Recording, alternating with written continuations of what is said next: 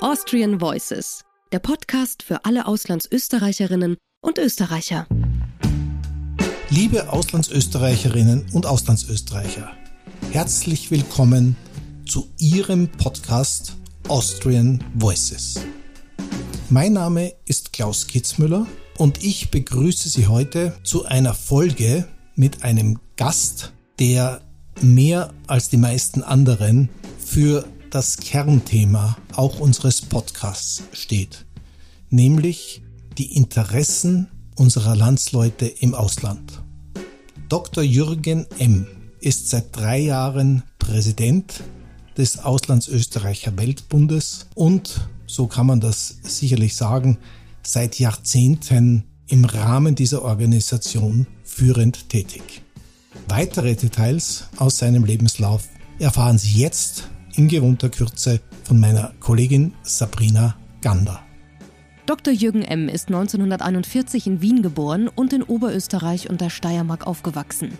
Er maturierte in Bad Aussee und studierte anschließend in Innsbruck Jura sowie Wirtschafts- und Sozialwissenschaften mit einem Abschluss als Diplom-Volkswirt und einer Promotion zum Doktor der Wirtschafts- und Sozialwissenschaften.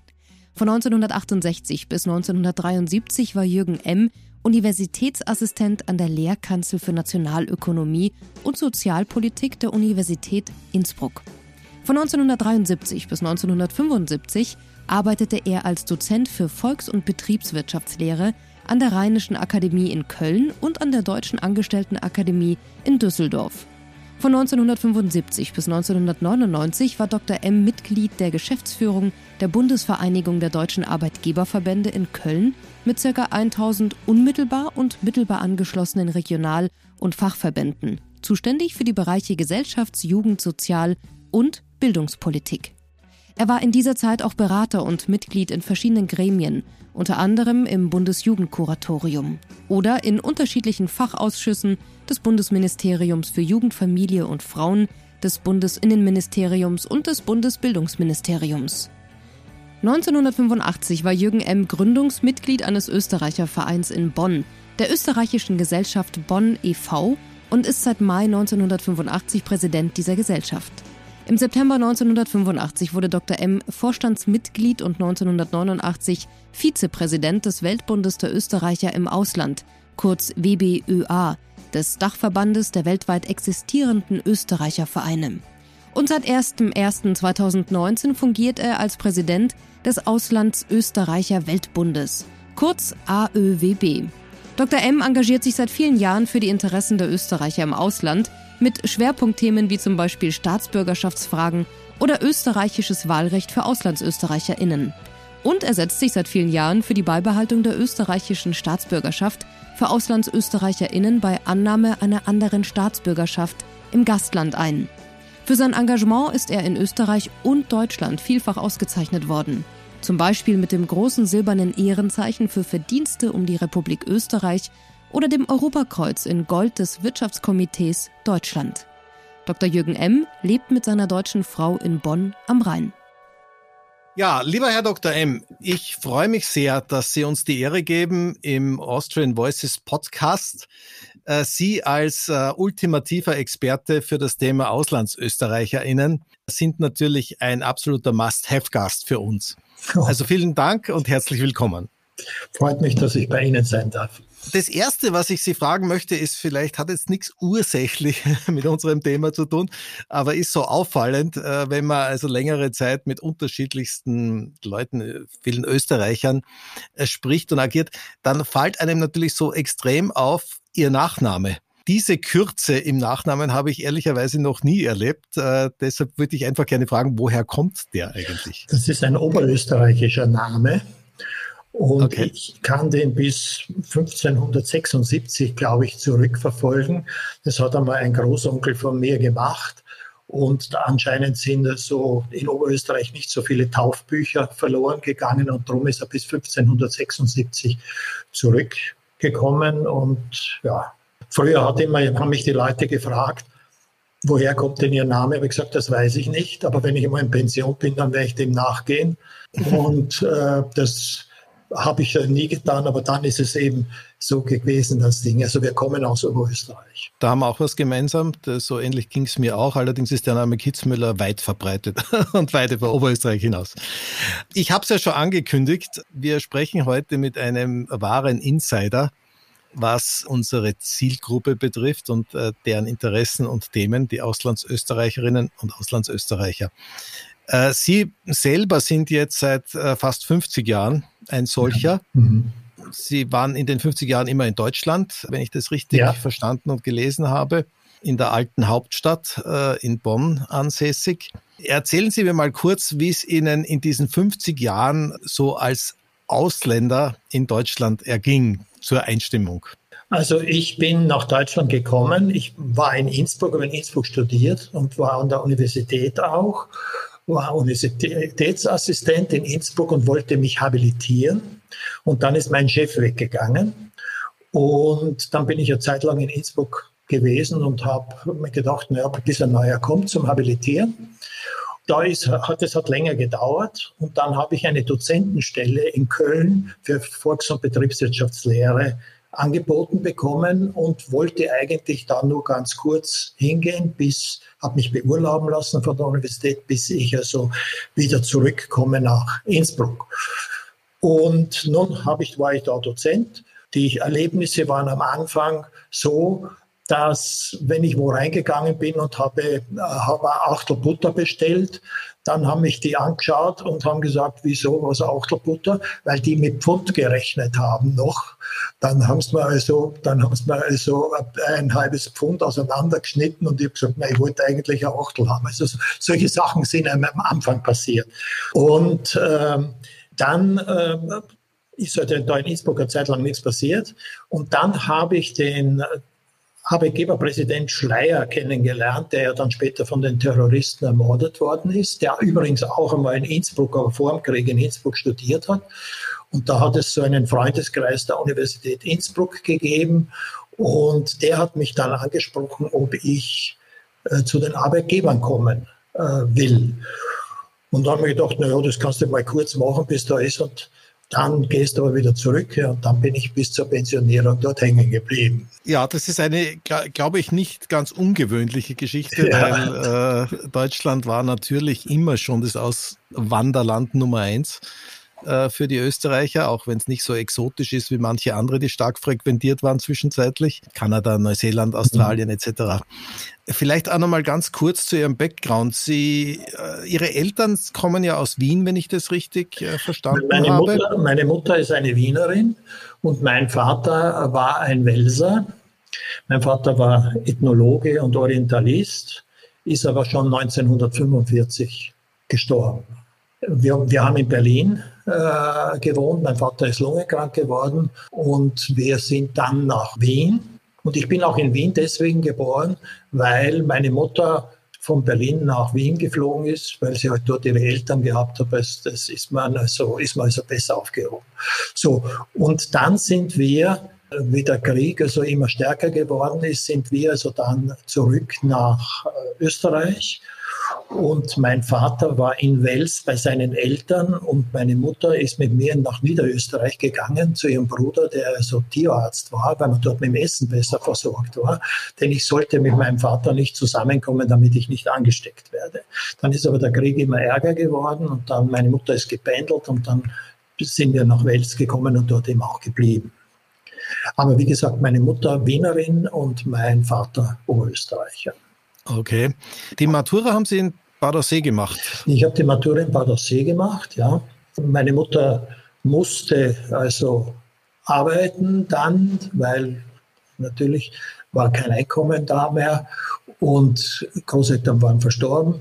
Und dann äh, bin ich ins Internat gekommen, habe ein Internat gesucht und ah, ja. gerade in Aussee gerade ein Internat aufgemacht. Und so sind wir nach Aussee gekommen, wobei es aber so war, dass ich schon 1949 äh, immer in Aussee auf Sommerfrische, also mit meiner Mutter gewesen bin, weil ich eine Tante gehabt habe, die dort eine Villa in Altaussee gehabt hat und die hat gesagt, na, Sehr schön. Ja. ja, fantastisch, möchte man heute sagen. Ja. Ähm, Herr Dr. M., wir haben uns vorgenommen, weil Sie eben eine so äh, intensive Expertise haben, was all diese Themen betrifft, uns in dem Gespräch heute vielleicht auf zwei oder drei Kernthemen zu fokussieren. Ich würde gerne mit dem ersten anfangen, das da heißt äh, österreichische Staatsbürgerschaftsrecht oder konkreter die Doppelstaatsbürgerschaft, die ja bekanntermaßen in Österreich äh, sehr schwierig bis gar nicht zu bekommen ist, mit wenigen Ausnahmen. Über diese Ausnahmen und über die generelle Situation würde ich gerne mit Ihnen sprechen. Und ich würde dazu gerne eine ganz aktuelle Veröffentlichung in der Süddeutschen Zeitung von dieser Woche auch mit zitieren. Ich weiß nicht, ob Sie es gesehen haben, zufälligerweise oder gelesen haben. Ja, ist es das mit der, mit Repco, diese Geschichte? Also, genau, ja, ja. Also die Süddeutsche schreibt ja da anlässlich des Falles unter Anführungszeichen Anna Trepko, der im Übrigen, was ihre österreichische Staatsbürgerschaft betrifft, schon äh, 15 Jahre zurückliegt. Also damals hat sie die von der Salzburger Landeshauptfrau verliehen bekommen. Mhm. Schreibt die Süddeutsche aber jetzt, dass das System, wie in Österreich Doppelstaatsbürgerschaften gewährt werden, quasi, also von österreichischer Seite, eines ist, äh, das auf jeden Fall zwar über Ausnahmen, aber sehr fragwürdige Ausnahmen äh, verfügt. Und äh, natürlich wird dabei auch erwähnt, dass Österreich eines der wenigen Länder in Europa heute ist, das mal grundsätzlich keine doppelten Staatsbürgerschaften vorsieht oder möchte. Nun ist es ja etwas, was auch Ihre Arbeit schon seit Jahren und Jahrzehnten mitprägt. Ähm, wenn ich das richtig verstanden habe, der Kampf um die Möglichkeit, österreichischen Staatsbürgern bei der Annahme einer zweiten Staatsbürgerschaft die eigene zu erhalten. Ähm, wenn ich das richtig gelesen habe und gehört habe, dann haben Sie ja im Rahmen der Arbeit des Weltbundes schon lange gefordert, dass äh, österreichische Staatsbürgerschaft ein grundsätzliches Beibehaltungsrecht bekommen, beziehungsweise haben auch klar die Meinung geäußert, dass das äh, Staatsbürgerschaftsrecht in Österreich völlig veraltet ist. Äh, vielleicht einmal bitte eine generelle Einschätzung des Status quo von Ihrer Seite aus und dann unterhalten wir uns über diverse Möglichkeiten anderer Modelle. Folgendes, also der Auslandsösterreicher Weltbund ist ja 1952 gegründet worden. In der Gründungsurkunde steht schon drinnen die Forderung nach der Doppelstaatsbürgerschaft. Also 1952 haben die Auslandsösterreicher das schon gewollt. Und man hat da hat es dann noch anderes gegeben, über das wir heute auch noch sprechen, Wahlrecht und so weiter. Aber seit 1952 wollen die Auslandsösterreicher schon die Beibehaltung aus den verschiedensten Gründen haben. Noch einmal zurückkommend auf, äh, auf den Artikel in der Süddeutschen Zeitung. Die Süddeutsche Zeitung hat nicht ganz recht, denn es gibt zwei Sachen. Und zwar gibt es einerseits die Einbürgerung und andererseits die Beibehaltung. Netrebko und andere, Hugo Simon oder wie sie alle geheißen haben, Sportler, Künstler und so weiter, die sind alle eingebürgert worden. Das hat mit uns Österreichern im Ausland nur bedingt zu tun. Denn wir sind ja schon Österreicher, wir wollen sie nur behalten. Das heißt, es gibt, äh, gibt jetzt, und Sie haben das sicher auch verfolgt, vor zwei Jahren hat die, haben die, die, die äh, Sozialdemokratische Partei eine erleichterte Einbürgerung in Österreich gefordert. Und da ist es darum gegangen, dass also die Fristen und so weiter von den Einbürgern, da hat natürlich zum Teil die übrigen Parteien in Österreich aufgeheult und haben da gerufen, dass das nicht möglich und, und was weiß ich, was alles ist. Da muss ich jetzt ganz kurz einwerfen, dass die Neos nicht dabei waren bei den aufheulenden Parteien, sondern im Gegenteil ja, ja, äh, das aber, massiv unterstützt haben. Ja, aber es ist im Endeffekt so, das ist alles wunderbar für die, die eingebürgert werden wollen. Aber das ist nicht unser Problem von den Auslandsösterreichern. Unser, Auspro äh, unser Problem ist das Umgekehrte. Nämlich, die einen wollen Österreich von außen Österreich Staatsbürger werden und die anderen wollen die ihre die wollen nach außen, wollen aber ihre Staatsbürgerschaft behalten. Und das ist das, was den Weltbund auch interessiert. Ja, wir setzen uns dafür ein. Ja, wir setzen uns nicht für die Einbürgerung ein. Das ist, ein, ist ein anderer Paar Schuh. Das hängt das, das aber Österreich, so wie Sie sagen, sehr strikt gegen, auch gegen die, insgesamt gegen die doppelte Staatsbürgerschaft ist, ist, ist es so klar. Wir haben also, wie ich gesagt habe, der Weltbund hat also das schon seit 1952 betrieben, leider nicht mit sehr viel Erfolg. Wir haben zwar einmal erreicht, weil früher war es nämlich so, dass man die österreichische Staatsbürgerschaft eigentlich nur bekommen konnte, wenn es im Interesse der Republik Österreich ist.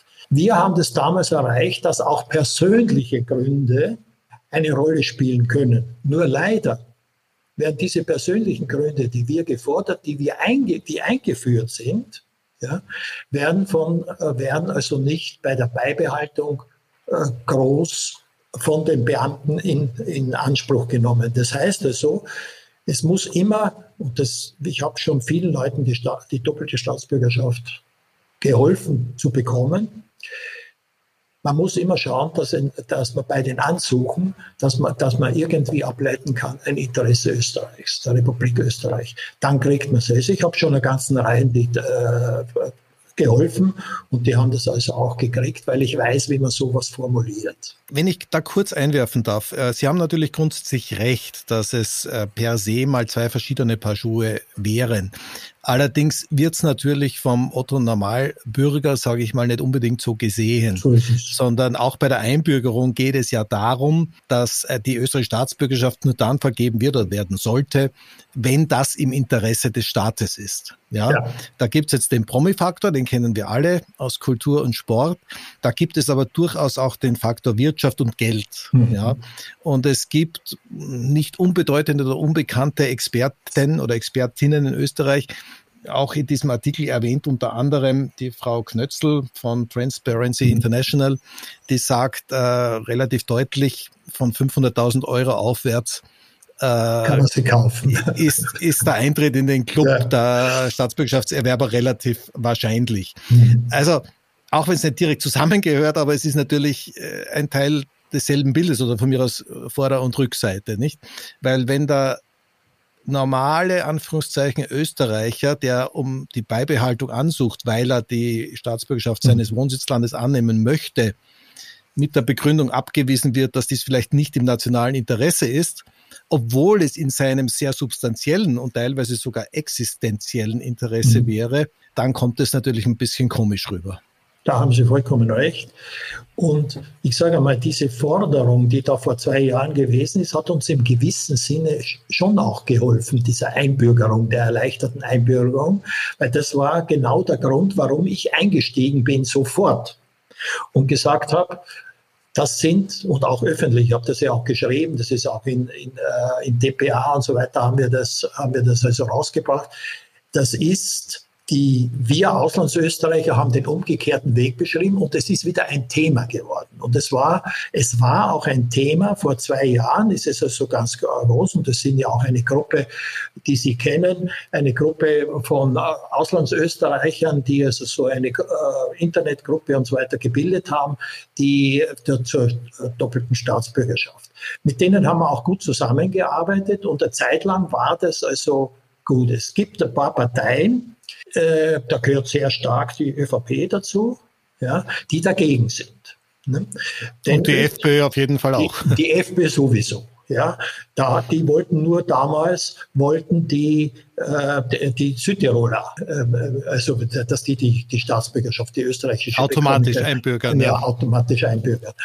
Österreich und die verschiedenen anderen Staaten waren nach einem Europaratsbeschluss, glaube ich 1963, gegen doppelte Staatsbürgerschaft, die sollte so weit wie möglich vermieden werden. Da hat es zwei Gründe gegeben, die hauptausschlagend waren.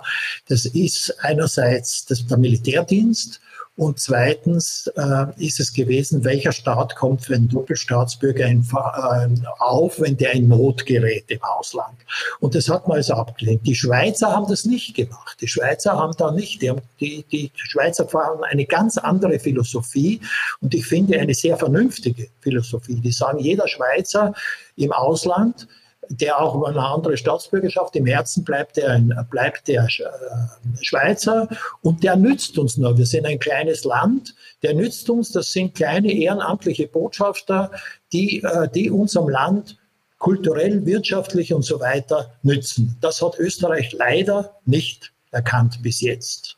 Was ist Ihre Meinung, warum nicht? Also ich meine, äh, Sie werden es ja wissen, Unsere Organisation bei NEOS, also NEOS 10, ist natürlich per se genau dafür und begründet es auch genauso mit, äh, wo sind die wirklichen Hindernisse? Denn äh, ich kann mir nicht vorstellen, dass es an einer mehrheitlichen Einstellung der Bevölkerung liegt, äh, sondern es muss ja politische Beweggründe geben, sich gegen diese generelle Doppelstaatsbürgerschaft für österreichische ja. Staatsbürger, die ins Ausland gehen, zu stellen.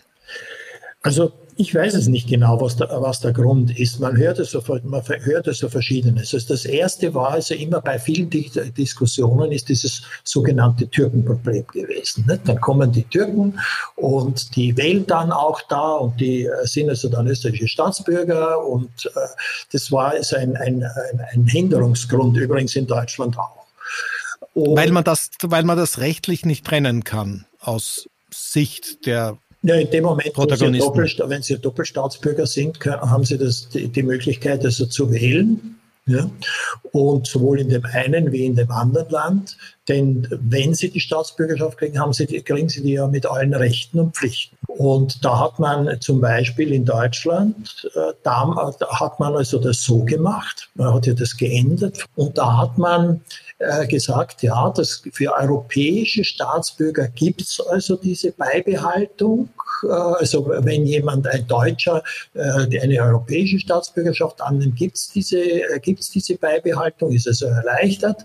Und für Schweizer. Aber da die Türken keine Europäer sind, äh, sind die damit draußen gewesen. Das also nicht in der EU. Ja, nicht in der EU. Ja, ja, genau. Aber das sind alles ich sage im Endeffekt, das sind zwar die, die Problematik, die die Politiker haben, aber das ist nicht unser, ist nicht unser, äh, unser Problem. Es gibt einige Sachen sicher auch, die, äh, die ein Problem sind, aber äh, unser Problem ist es, ist es nicht, denn wir wollen die Österreicher, die im Ausland, die, die im Leben und die aus beruflichen, familiären oder Gründen, da, da gibt es ja so eine ganze Reihe äh, von wirklich wichtigen äh, Gründen, äh, die, die haben also dann nicht die Chance, dass sie also, dass sie also die Beibehaltung bekommen oder nur sehr, sehr schwer.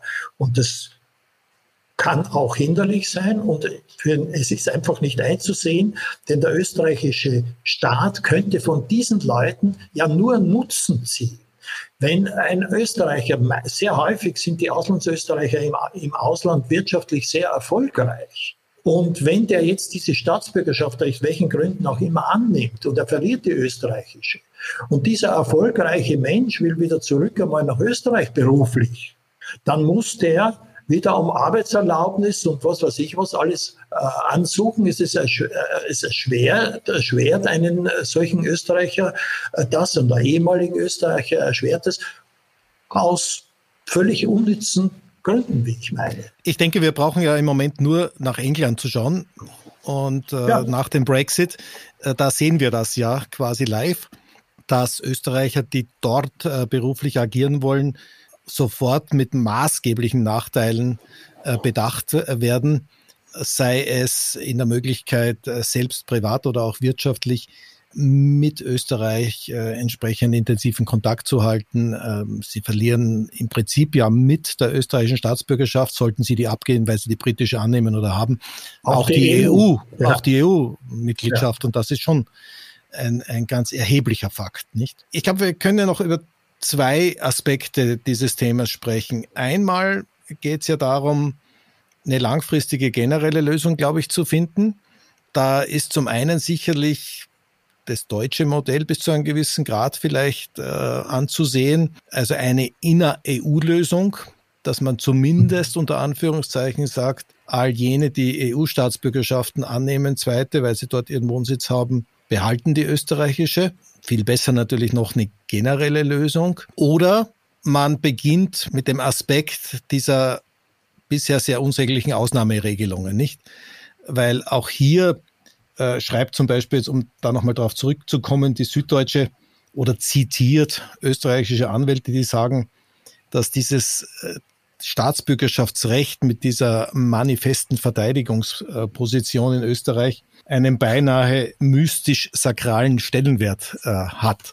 Das kommt dann manchmal so vor, ja. Damit, damit verbunden, und das kann ich ja auch bestätigen, ähm, durchaus aus eigener Erfahrung, äh, agieren die Behörden zu einem erheblichen Teil schlicht und ergreifend mit seit Jahren vorgeformten Textbausteinen, die in solchen Anträgen, in der Beantwortung von Anträgen dann verwendet werden und womit diese Anträge abgeschmettert werden und ähm, Argumente, wie Sie sie vorhin auch aufgezählt haben, ja, zum Herkunftsland, zum Wahlrecht oder zu beruflichen Interessen zählen einfach nicht. Das ist Fakt, ja, in 95 Prozent der Fälle. Auch wenn wir ja wissen, dass es natürlich Unterschiede von Bundesland zu Bundesland gibt, ja. da ja diese Thematik äh, föderal bestimmt ist. Äh, wie kann man denn da weiterkommen? Es muss doch eine Möglichkeit geben, auch über ganz Österreich hinweg, diese Ausnahmeregelungen anders, freier, freizügiger zu gestalten? Also ich sage Ihnen, der Auslandsösterreicher Weltbund betreibt es ja schon seit vielen Jahren. Wir haben schon mehrmals an die Landeshauptleute geschrieben, sie sollen einmal die einheitlichen in den in den einzelnen Bundesländern einheitliche Regelungen der Beibehaltung definieren. Dann sagen die immer, ja, das ist eine Bundessache. Da sagen, äh, das ist ein Bundesgesetz. Wir, wir äh, führen das ja nur durch. Da haben wir gesagt, ja, das ist alles, ist das Gesetz ist ein Bundesgesetz, aber die Durchführung liegt bei den Ländern. Ja, und da muss man sich ja mal einig werden, wie die einzelnen Beamten denen ich nichts Schlechtes unterstelle, sondern die, die, die arbeiten nach Vorgaben, nach gesetzlichen Vorgaben und wie es also in den einzelnen Bundesländern auch gehandhabt wird, dass die einmal zumindest einheitliche Regeln haben, dass es ganz gleich ist, ob man, wenn man ansucht in Tirol, die sehr schwierig sind, oder in Wien oder in Niederösterreich oder wo auch immer, dass man, äh, dass man also da zumindest mal einheitliche Regeln hat. Nur, das ist also immer nur mit den Ausnahmeregelungen und so, wie Sie sagen. Wir wollen eigentlich, dass die Österreicher im Ausland, so wie in der Schweiz, ihre österreichische Staatsbürgerschaft beibehalten können. Wenn sie eine, zwei, drei andere Staatsbürgerschaften annehmen, spielt dann keine Rolle. Und da sträubt sich so manches. Also ich habe, ich habe vor ein paar Tagen ein paar Wochen muss ich sagen, habe ich mit dem äh, oberösterreichischen Landeshauptmann Stelzer gesprochen, der ja damals versprochen hatte, ja, zu Wahlkampfzeiten? Zu Wahlkampfzeiten, ja. Ich habe ihn aber auch darauf angesprochen. Ja. Ich habe ihm also gesagt, also gilt das nur bei, bei, bei Wahlkampf oder ist es, äh, ist es also die? Ähm, nun ist es natürlich so, äh, im Endeffekt äh, für die Landtagswahl spielen die Auslands die Auslandsösterreicher oder die Auslandsoberösterreicher keine Rolle. Und da ist es auch nicht sehr sinnvoll. Der äh, Auslandsösterreicher Weltbund setzt sich für diese, dass man bei Landtagswahlen nicht ein. Es gibt, äh, das gibt also die wichtigen Sachen mit der äh, Staatsbürgerschaft, aber dass die also da, da das ist, das sind wichtig und es gibt die wichtigen Sachen bei der Wahlen, wo wir dann noch einmal draufkommen. Aber die Landtagswahlen ist also schwierig. Außerdem gilt es sowieso äh, nur zehn Jahre. Äh, also ich dürfte schon gar nicht mehr, mehr wählen, in welchem Bundesland ich das auch. Ja, es macht wenig Sinn aus ja. meiner persönlichen Sicht, ja. weil sie ja da die Verknüpfung brauchen, die permanente mit ja. dem mit dem Bundesland, ja, und äh, also das sehe ich auch als unkritisch an. Die Frage ist jetzt mehr aus Ihrer ganzen Erfahrung heraus. Wo ist denn der wahrscheinlichste Hebel, den wir ansetzen können als AuslandsösterreicherInnen, um was zu ändern? Also der, äh, der wahrscheinlichste Hebel, glaube ich, ist schon auch der Nutzen, den Österreich haben könnte, wenn sie die, äh, wenn sie die Österreicher ihre Staatsbürgerschaft beibehalten lassen. Denn die Österreicher nützen einem kleinen Land wie Österreich ist. Wie die Schweiz das also auch ganz richtig, wie die Schweiz das also auch ganz richtig äh, erkennt. Und da muss man die Politiker davon überzeugen, dass es zum Nutzen Österreichs ist. Und zwar unabhängig von der Parteipräferenz, nicht? Weil Sie werden es genauso gut wissen wie ich. Äh, unter der Hand wird ja in Wien viel davon gesprochen, dass einfach äh, befürchtet wird, gerade von Seiten der ÖVP, dass ein stärkerer Auslandsösterreicher Anteil an Wahlen grundsätzlich nicht unbedingt zu ihren Gunsten ist. Aber ich persönlich denke, dass das Quatsch ist, weil äh, das ist auch kaum vorhersehbar. Es gibt mit Sicherheit genauso viel eher konservative wie progressive ÖsterreicherInnen im Ausland. Äh, aber ich denke, das könnte auch einer der Gründe sein.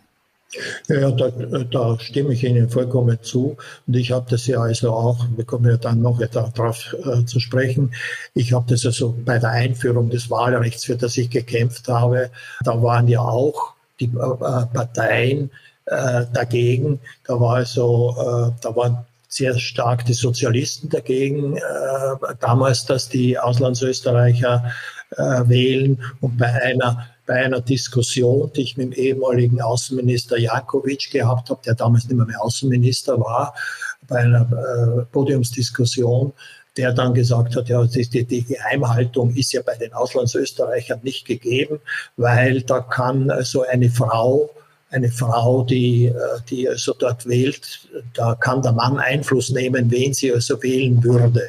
Und da habe ich gesagt, Herr Minister, glauben Sie, die Sozialisten haben, haben das Wahlrecht für die Frauen ähm, erreicht. Glauben Sie, dass eine Auslandsösterreicher Frau sich von ihrem Mann sagen lässt, wenn sie wählen soll?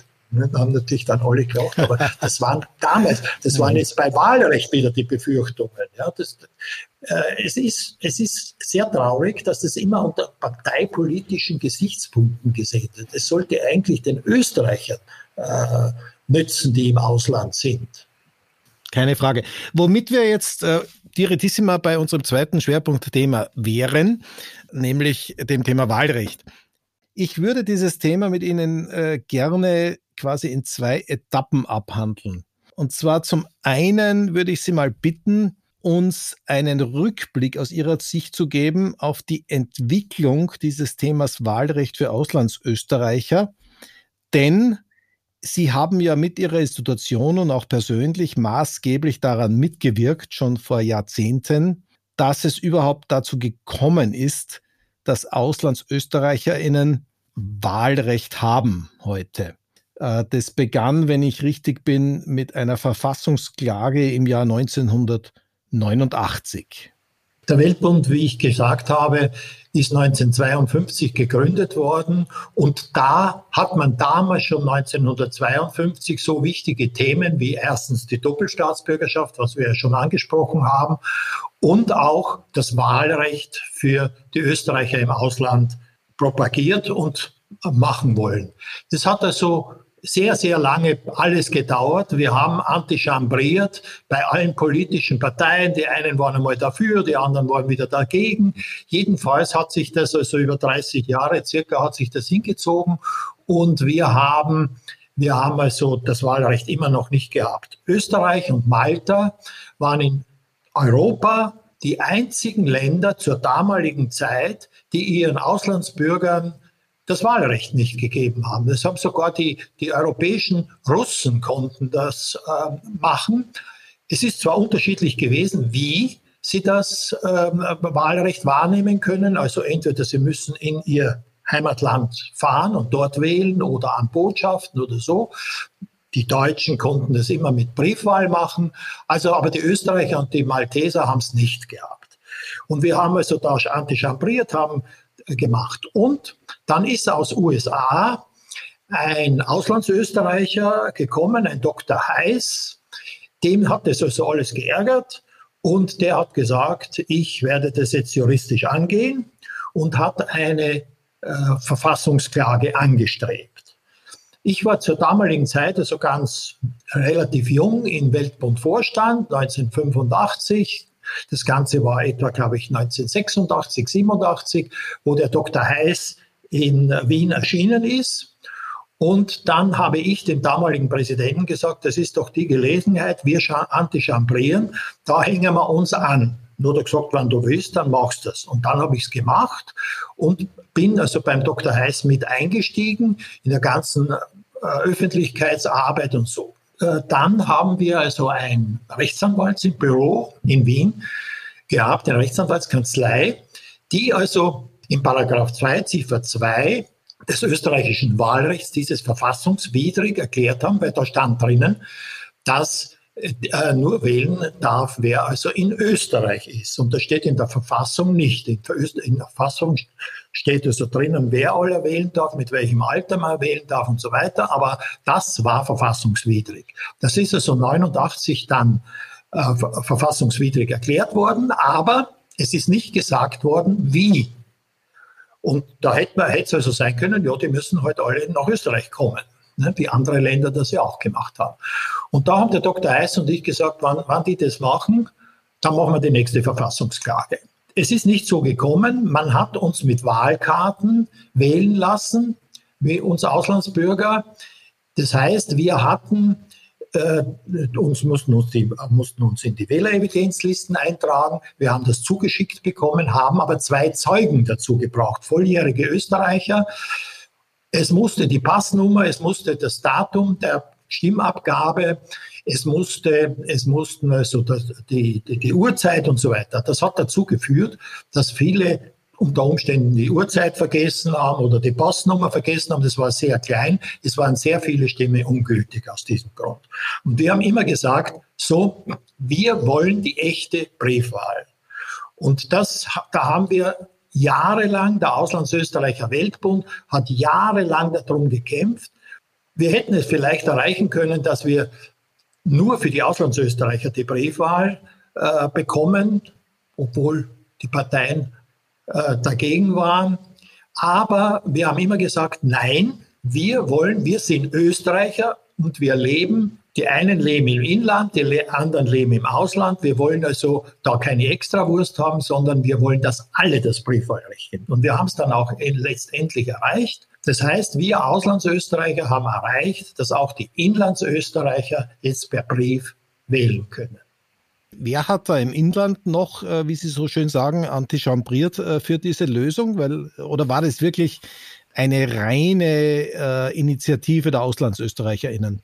Also es war eine reine, eigentlich, soweit ich das äh, beurteilen kann, war es eine reine Initiative der Auslandsösterreicher. Wir haben sehr, sehr starke Schwierigkeiten mit mit einigen Parteien gehabt, mit einer ganz speziell, die das nicht wollte. Es stecken immer da dahinter politisches Kalkül, wählen die uns oder wählen sie uns nicht, sind, wie wählen die Auslandsösterreicher.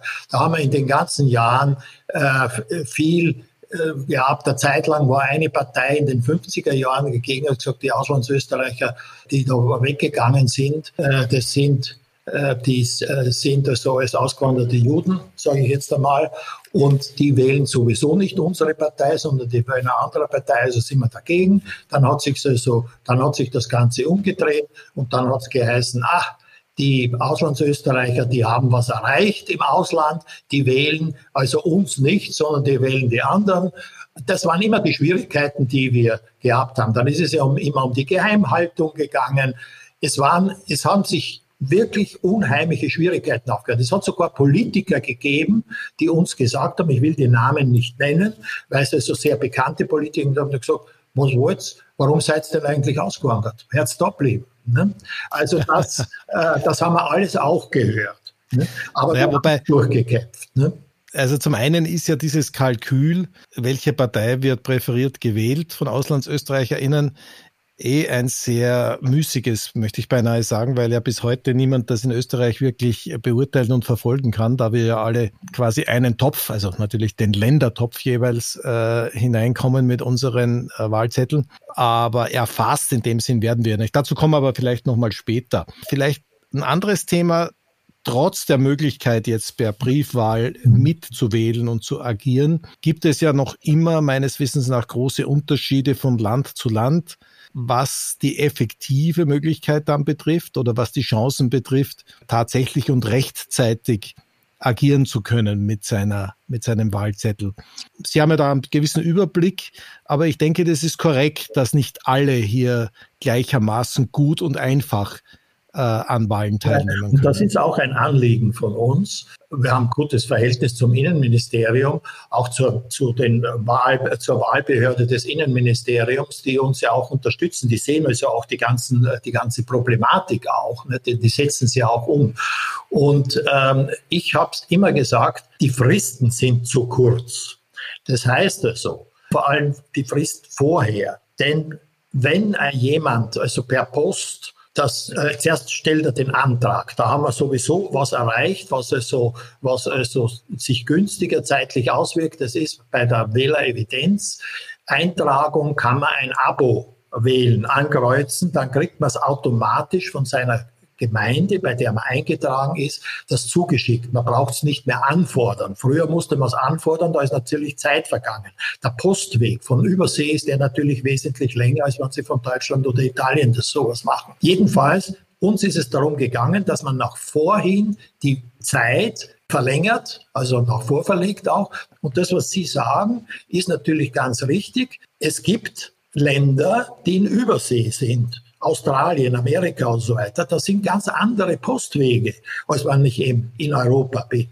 Und da, da spießt sich, da kommen eben dann manches Mal, selbst wenn man ein Abo angekreuzt hat, was die meisten tun, äh, wenn man ein Ab Abo angekreuzt hat, trotzdem, die Postwege sind so lange, dass sie dass äh, die, die nicht rechtzeitig ankommen, die Stimmen sind verloren. Und das ist eigentlich schade darum, wenn sich die Leute einsetzen, wählen und dann sind ihre Stimme verloren. Sie wissen es auch gar nicht, ob, sie, ob, ob ihre Stimme verloren ist, weil sie kriegen keine Rückmeldung, dass ihr äh, Kuvert nicht gezählt worden ist. Und aus diesem Grund propagieren wir seit langem schon E-Voting. Das ist auch ein Anliegen von uns, weil das würde sehr vieles vereinfachen. Es muss die Technik stimmen. Die Schweizer haben ja schon so einen Versuch gemacht. Ähm, und es muss die Technik stimmen. In den baltischen Ländern, vor allem in Estland, ist es ganz, äh, ganz äh, üblich, weil die sind also digital sehr viel weiter, als wir in Österreich sind. Und äh, das wäre also auch ein Anliegen, da könnte man vieles, vieles regeln. Hm? In Estland funktioniert das auch perfekt. Ich habe mir das einmal vor Ort live angesehen, vor drei, vier Jahren. Ja. Und das ist wirklich bee beeindruckend. Hat ja auch ein Österreicher aufgebaut. Ja, mit, wobei die schon sehr ja. viel eigene digitale Ressourcen haben und da in Europa sicherlich mitführend sind. Das muss man neidlos anerkennen. Aber äh, es hindert einen ja niemand äh, daran, davon zu lernen oder damit zu lernen. Wir haben gerade vorhin äh, schon das angesprochen, die Tatsache, dass wir, und das führt schon auf die Brücke in die Zukunft, dass wir in Österreich bisher ja auch bei der Briefwahl Stimmen der Auslandsösterreicherinnen, also wir sprechen ja in erster Linie von der Nationalratswahl, nicht separat in irgendeiner Art und Weise erfassen. Die werden also auch nicht bewertet, gezählt, äh, sie werden nicht geforecastet. Ähm, das ist zum einen eigentlich ja interessant, weil es die Parteien ja interessieren müsste, wer welche Partei auch von den AuslandsösterreicherInnen äh, wählt. Äh, zum anderen ist es wahrscheinlich noch immer nicht so relevant, weil wir ja ein großes Problem haben heute und auch das ist eine Herausforderung für die Zukunft.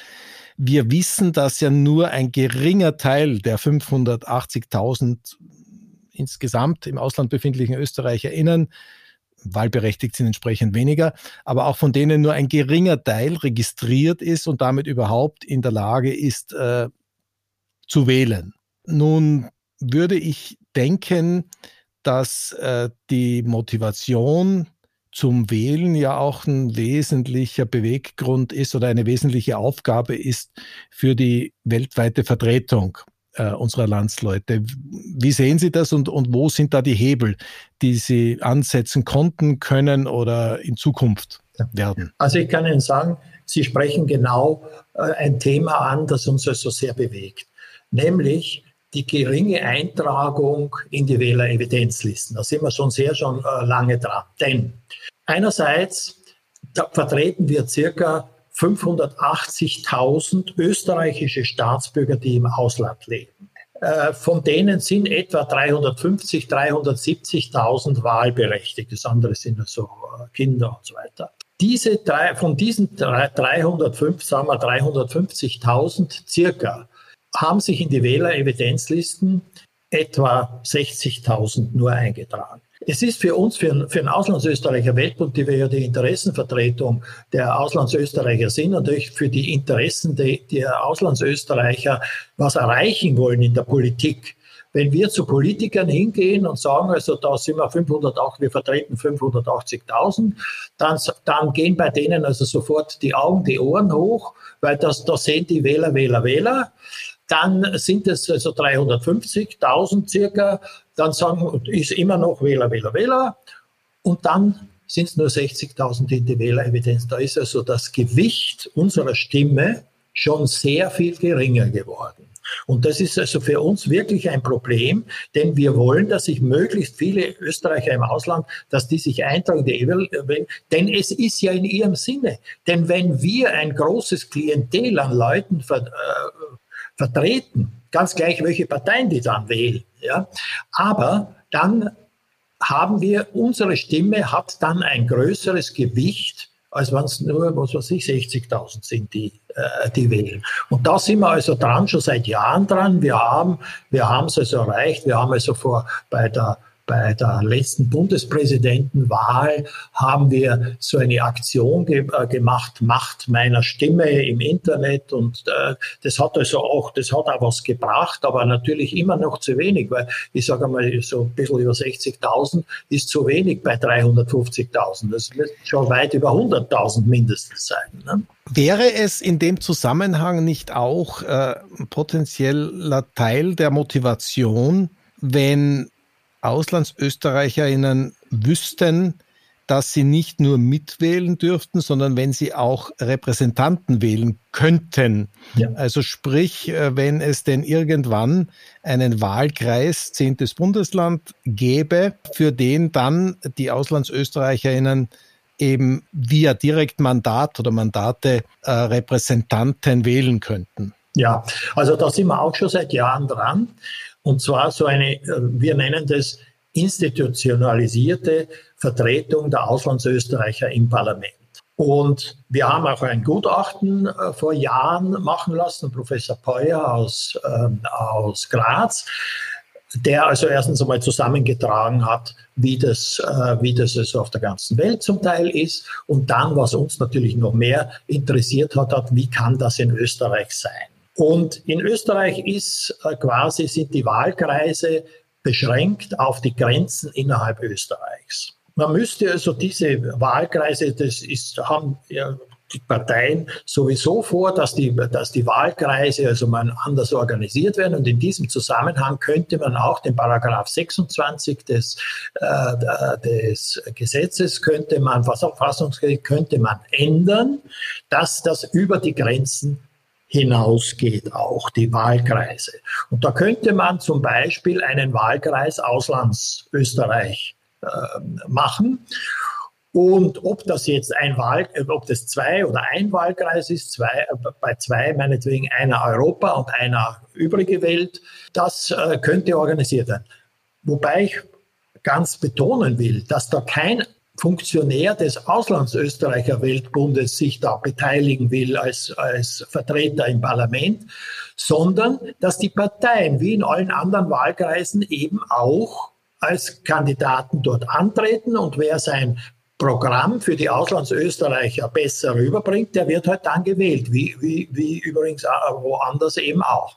Und da sind die Parteien zum Teil sehr restriktiv, alle fast. Ähm, und die, äh, weil die, die, die, die also sagen, wahrscheinlich die, die, die Vertreter sagen, na ja gut, also wir haben sowieso nur, was weiß ich, 178, die im Parlament sind, dann werden uns noch ein paar weggenommen, dann sind unsere Möglichkeiten, dass wir also noch ins Parlament reinrutschen, in Nationalrat reinrutschen, also weniger. Ich weiß es nicht, was es ist, aber wir haben also vor ein paar Jahren, haben wir die, äh, haben wir die sagen wir mal, gesprochen haben, die gesagt, also gebt das auf im Moment, das, das kriegt ihr, das kriegt ihr nie äh, durch. Aber das ist schon ein Armutszeugnis eigentlich, nicht? Wenn, also jetzt mal quer, ja. querbeet gesprochen, weil nur weil ich vermute es mal als Hauptgrund, da Pfründe verloren gehen könnten für einzelne Teilorganisationen, Länderorganisationen, die dann notabene das eine oder andere Mandat weniger bekommen könnten, theoretisch, ja, ähm, ja, äh, ist für mich nicht Begründung genug. Man muss ja auch sehen, ich denke, Sie verstehen das auch so. Es geht ja erst einmal um eine eher symbolische Repräsentanz, dass zumindest mal äh, AuslandsösterreicherInnen da im Nationalrat sind. Ob das jetzt ein Direktmandat ist oder zwei, es ist ja in jedem Fall nicht so, dass es in einer Anzahl passieren müsste oder würde, die wirklich substanziell äh, auch nur eine einzelne Partei sehr beeinträchtigen würde, was die Mandatsanzahl der Inländer betrifft. Ne? Nein, da haben Sie vollkommen recht. Und es ist im Endeffekt, es ist uns ja angeboten worden bei den Gesprächen in diesen ganzen vielen Jahren. Äh, wir haben viele Gespräche mit Politikern, alle Parteien gehabt. Und da haben uns also welche angeboten und gesagt, ja, ich gehe ein Büro äh, im, im äh, haben und da kriegt sie ja alles zugeschickt und so, aber wir machen euch gleich aufmerksam und da nicht un zu Unrecht, wenn da einer drinnen sitzt, ja, ihr kriegt das nicht bezahlt, ihr kriegt ein Büro, aber äh, das müsst ihr selber bestücken. Und äh, äh, habt auch dann keinen Apparat, wenn die vielen Gesetze und was weiß ich, die zu beurteilen sind, wenn da einer drinnen sitzt und der keine Partei hinter sich stehen hat, die also äh, ihm dabei hilft. Wir wollten aber auch kein Büro haben, sondern wir wollten äh, äh, die Sachen, die wir haben wollen, die machen wir aus unserem eigenen Büro. Da brauchen wir nicht im Parlament drinnen äh, sitzen. Wir kriegen ja auch die Gesetzesvorlagen, die uns betreffen, die kriegen wir ja auch zugeschickt und äh, schauen die durch und so. Das ist, das ist nicht das Problem, sondern das Problem wäre, dass wir einen Vertreter drinnen haben. Ein Vertreter, ganz gleich welcher Partei, aber einer, der sich um die Auslandsösterreicher kümmert, weil er auch von den Auslandsösterreichern gewählt worden ist. Ja, und es ist für mich zumindest auch immer wieder erstaunlich, gerade auch bei diesem Thema, wie wenig äh, darauf geblickt wird, äh, dass es zahlreiche Länder gibt, auch innerhalb der EU, die diese Möglichkeit schon lange offerieren, ja, ihren Auslandsmitbürgern, sei es in Skandinavien. Auch Frankreich hat äh, entsprechende Lösungen schon lange geschaffen. Also das ist ja nicht so, als hätten andere Länder nicht dieselben Grundvoraussetzungen, ja. Und auch dort äh, wird es darum gehen oder wird das Resultat sein, dass die eine oder andere Partei das eine oder andere Mandat riskiert, weil es eben nicht an eine ihrer Landesorganisationen oder in den Topf geht. Könnte einen auf die Idee bringen, dass es in anderen Ländern eine höhere Wertschätzung gibt für Auslandsmitbürger. Da, da, was die Politik betrifft oder die große Breite Meinung, der politischen der, Landschaft. Der Meinung bin ich sogar ganz stark. Ja, also zum Beispiel bei den Schweizern ist es wirklich so. Ich nehme die Schweiz als, äh, als etwa gleich großes Land wie Österreich her. Die haben ja in der Verfassung drinnen sogar, dass ein gewisser Promillsatz des Budgets für die Auslandsösterreicher äh, für die Auslandsschweizer, für die Auslandsschweizer, schön wäre es, wenn es für uns auch gibt, aber für die Auslandsschweizer geben, die können sich ja ganz ein anderes Büro in Bern leisten, weil sie eben vom Schweizer Staat unterstützt werden, weil die Schweiz, der Schweizer Staat erkannt hat, was für ein Potenzial diese Auslandsbürger für sich sind. Und, also, und Österreich ist gerade umgekehrt, wir werden dauernd bekämpft. Lassen Sie uns summieren, äh, Vorbilder gäbe es genug. Ja. Äh, in einem aus unserer Sicht zumindest durchaus positiven Sinne. Und äh, das Brett, das hier noch zu bohren ist, ist ein dickes. Das Aber ich denke, alle, die sich mit den Interessen von AuslandsösterreicherInnen ernsthaft beschäftigen, werden ihr Tunlichstes tun, damit zu bohren. Ja. Das ist sicherlich äh, die große Priorität. Jetzt äh, zum Abschluss äh, dieses Schwerpunktthemas Wahlrecht. Lassen Sie uns doch noch einen Blick äh, auf die EU werfen. Äh, in dem Sinne, dass das auch ein Thema ist, jenseits der Staatsbürgerschaft, das ja viele von uns beschäftigt. Äh, wir sind ja alleine in Deutschland um die 150.000 ÖsterreicherInnen, wenn ich die Zahlen jetzt richtig im Kopf 200, habe. 240.000. Ich habe jetzt von Wahlberechtigten gesprochen. Ach so, ach so, genau. ja, ja. ja, ja. Also roundabout 150, ja. 160.000. Das ist eine nicht unerhebliche Zahl. Und die allermeisten davon dürfen, so sie denn ihre österreichische Staatsbürgerschaft noch haben, in Deutschland bei den maßgeblichen Wahlen im Bund und Ländern nicht mitwählen. Ähnlich ist es auch in vielen anderen Ländern und ähnlich ist es natürlich auch für EU-Bürger in Österreich. Ja, ähm, da gibt es ja auch schon lange eine unterschwellig aus meiner Sicht geführte Diskussion, wie weit nicht äh, eine EU des 21. Jahrhunderts generell EU-Ausländern, die dauerhaft in einem anderen EU-Land leben, wohnen, arbeiten, Steuern zahlen, die Möglichkeit offerieren sollte, mitzubestimmen. Also Sie können es ja. Naja, nicht bei, nicht bei nationalen Wahlen. Ja, bei nationalen, nein, nein. weder bei Bundestagswahlen in Deutschland noch bei Landtagswahlen. Also das ist ja ist im Endeffekt ja einzusehen, finde ich, einzusehen, dass eben nur Staatsbürger wählen. Aber da kann man sich unter, unter, unter, unterhalten darüber. Ähm, aber, und das wär, ist ja natürlich die Frage der Doppelstaatsbürgerschaft. Ja? Wenn Sie Doppelstaatsbürger sind, dann können Sie in dem einen und in dem anderen Land wählen. Wenn Sie also nur eine Stadt ein Österreicher, der in Deutschland lebt, so wie ich, äh, dann können Sie natürlich nur in Österreich bei den Bundeswahlen wählen. Sie können aber bei den Europawahlen wählen. Sie können nicht in beiden Ländern wählen. Also Sie, äh, das ist natürlich äh, untersagt. Das heißt also, heutzutage dürfen Sie, müssen sich nur entscheiden. Ja, ja, das ist schon klar. Aber Sie dürfen, was ich jetzt meinte, ist eigentlich, also machen wir es an dem Beispiel fest, dass wir beide ja repräsentieren. Wir leben 30 oder längere Jahre in Deutschland, äh, arbeiten hier, haben den Lebensmittelpunkt in Deutschland, zahlen ordentlich Steuern, können aber, solange wir keine zweite Staatsbürgerschaft, keine deutsche haben, die wir nicht annehmen können und wollen, weil wir die österreichische dann aufgeben müssten, können wir in Deutschland bei den maßgeblichen Wahlen im Bund und Ländern nicht mitwählen, nicht mitbestimmen. Für mich ist es ein absolutes äh, ja, Defizit, weil ich das gerne tun würde. Ich würde dafür auch theoretisch meine Wahlberechtigung in Österreich durchaus aufgeben, wenn man sich, da kann man ja einführen, dass man sich entscheiden muss, ob man im, äh, im Staatsbürgerschaftsland oder im Wohnsitzland wählt. Aber dass es einfach nicht möglich ist, für EU-Bürger, die in Deutschland äh, über einen längeren Zeitraum zumindest leben, in der Wahl mitzubestimmen, das halte ich schon für ein großes Defizit für eine EU im 21. Jahrhundert. Gut, da gebe ich Ihnen recht. Das ist, wäre, ist durchwegs eine Diskussionsgrundlage, die man, also, die man also machen könnte.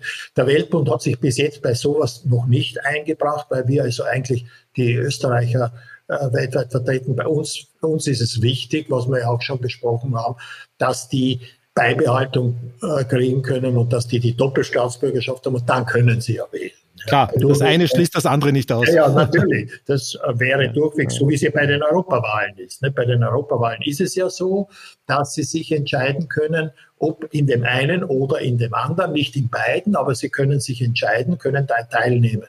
Sie können natürlich als Ausländer in Deutschland, ich weiß nicht, wie es woanders ist, wahrscheinlich ähnlich, äh, können Sie natürlich so bei Gemeindewahlen äh, und so weiter können Sie also teilnehmen, aber Sie können nicht an Landtagswahlen oder an der, an der Bundestagswahl in Deutschland zum Beispiel teilnehmen. Genau. Ich würde jetzt gerne, äh, nachdem unsere angestrebte Plauderstunde rein zeitlich äh, schon wieder leicht überschritten ist, insofern einmal zu, zum Schluss kommen, als ich Sie gerne bitten würde, in aller Kürze ein paar Takte zum Jubiläum Ihrer wichtigen Institution des Weltbundes, der ja inklusive Vorgängerorganisationen, wenn ich das richtig verstehe, 70 Jahre alt oder jung wird in diesem Jahr, das auch äh, hoffentlich feiern wird, denke ich. Und vor allem würde ich Sie bitten, mal äh, ebenso kurz äh, die wichtigsten Zielsetzungen, Herausforderungen für die nähere Zukunft des Weltbunds uns äh, zu beschreiben. Der Weltbund wird 70 Jahre alt. Es ist im Endeffekt so, Sie sagten, die Vorgängerinstitutionen, äh, im Endeffekt ist es eigentlich immer der Weltbund gewesen, ob er jetzt so oder so geheißen hat. Der Weltbund ist gegründet worden 1952 in Dornbirn als Weltbund der Österreicher im Ausland, abgekürzt WBÖA. Ähm, so hat er bestanden. Er ist in Dornbirn äh, gegründet worden, weil Österreich zur damaligen Zeit noch besetzt war. Und man hat sich man hat sich also überlegt, ob man nicht, falls da, die Russen waren ja in, in Niederösterreich, teilweise in Oberösterreich, in Burgenland, wenn irgendwas passieren würde, dass man also eine Institution hätte, um da, was weiß ich, regierungsmäßig oder vertretungsmäßig, also so hat man den Weltbund gegründet als Dachverband der Vereine. Das Generalsekretariat ist sofort in die Schweiz gegangen aus den Gründen und es ist erst quasi nach Wien gegangen, wie es so Staatsvertrag und so weiter war. Dann hat man aber, wir waren eine Institution der Auslandsösterreicher. Das heißt, wir haben vom Ausland äh, agiert aus. Es ist dann 1957 ist die eine Serviceorganisation dazugekommen. Das war das, äh, war der, aus das Auslandsösterreicher Werk. Präsident war der Architekt Clemens Holzmeister. Später dann ist es der Verleger Molden geworden. 2004, glaube ich, äh, haben wir eine Zusammenlegung gehabt und es ist dann der Welt, der Auslandsösterreicher Weltbund entstanden, also an den Buchstaben umgedreht. Aber es ist immer dasselbe, nur dass das Auslandsösterreicher Werk dazugekommen ist. Und so ist es also bis heute. Ne? Also es ist tatsächlich 70 Jahre, dass der Weltbund besteht. Jedenfalls äh, haben wir natürlich vor, das äh, groß zu feiern, weil 70 Jahre ist ja was, 70 Jahre im Dienste der Österreicher im Ausland. Ich bin davon also über die Hälfte schon dabei und bin auch stolz drauf und, äh, und es macht auch Freude, sich für, für die äh, Auslandsösterreicher einzusetzen.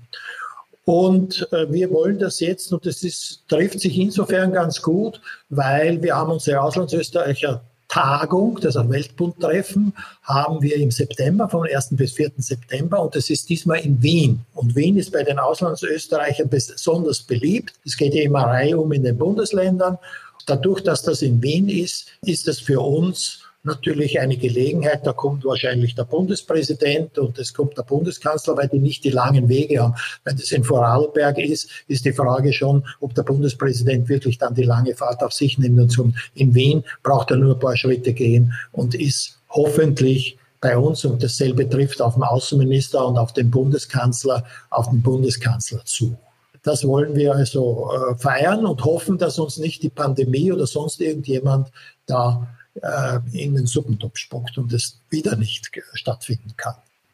Also 70 Jahre Weltbund, äh, wie schaut es denn mit den nächsten 30 Jahren aus bis zum 100er?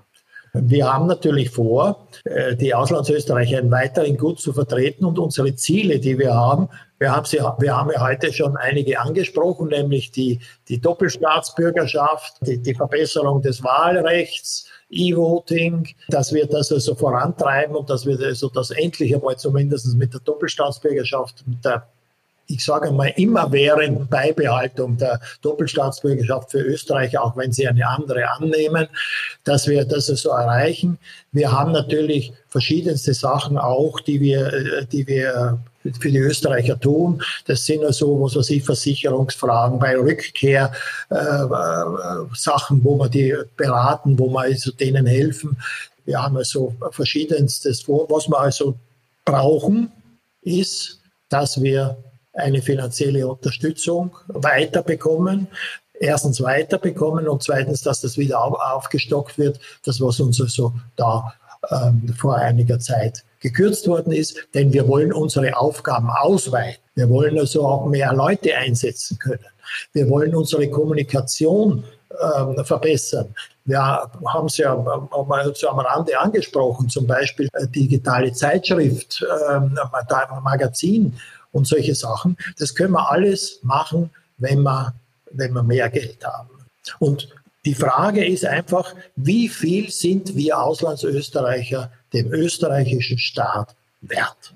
In diesem Sinne bedanke ich mich sehr herzlich bei Ihnen für diese wunderbaren Ausführungen und für Ihre Bereitschaft, uns mit all Ihrer Erfahrung, was das Thema Auslandsösterreicherinnen betrifft, zu bereichern ja, ich hoffe, wir sehen uns bei Gelegenheit einmal auch persönlich. Genau. Vielleicht ja, vielleicht ja im September bei Ihrem ja. Event in Wien. Vielen Dank, dass Sie mich eingeladen haben zum Gespräch. Ich habe das gerne gemacht und ich finde, aus meiner Sicht war es ein sehr sympathisches Gespräch. Ja, kann ich mich nur anschließen. Äh, nochmals herzlichen Dank und bis bald. Bis bald. Liebe Hörerinnen und Hörer, das war die achte Episode von Austrian Voices, dem Podcast für alle interessierten AuslandsösterreicherInnen. Wir freuen uns, wenn sie Ihnen gefallen hat, bedanken uns für alle bisherigen Kommentare, Likes und Shares und Wenn Sie unseren Podcast noch nicht abonniert haben, dann tun Sie das bitte. Dann entgeht Ihnen keine Folge. Für heute vielen herzlichen Dank und bis zum nächsten Mal.